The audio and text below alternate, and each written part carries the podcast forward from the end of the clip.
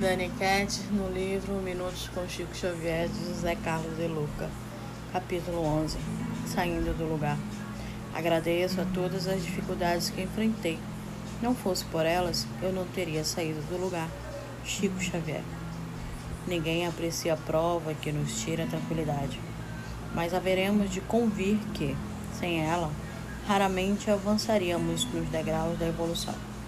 A prova é o meio de que Deus se utiliza para que o homem reconheça que é capaz de muito mais do que tem feito. É a doença que muitas vezes nos ensina a preservar a saúde. É o desemprego que nos empurra para a busca de uma qualificação profissional mais adequada. É a solidão que nos faz valorizar as amizades que outrora não soubemos preservar. É o vazio existencial que nos faz buscar um sentido para a nossa vida. Os que vivem cercados de facilidades quase sempre estacionam seu desenvolvimento nas avenidas da inércia e do comodismo e, geralmente, nada produzem de útil para si e para a comunidade onde vivem.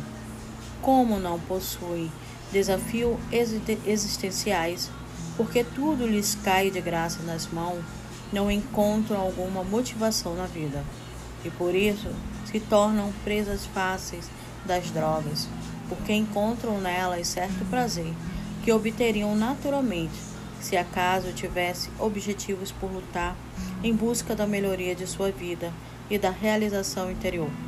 Não será por isso que temos visto tantos jovens de classe abastadas envolvidos com a droga?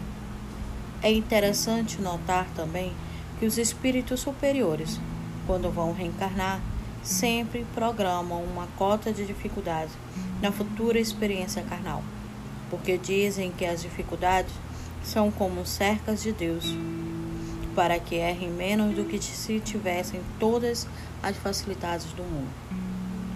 Sem pregar o masoquismo e a acomodação, procuremos aceitar os desafios que nos chegam como convites que Deus nos formula para sairmos do lugar comum em que nos demoramos em prejuízo de nosso crescimento espiritual e avançarmos resoluto rumo ao progresso e à felicidade.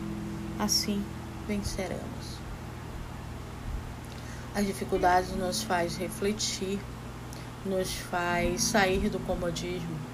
Muitas das vezes falamos, ah, eu nunca estou na minha zona de conforto. Muitas das vezes estamos na zona do conforto por não querermos ir em frente, lutar. Então, sacode a poeira e vamos lá.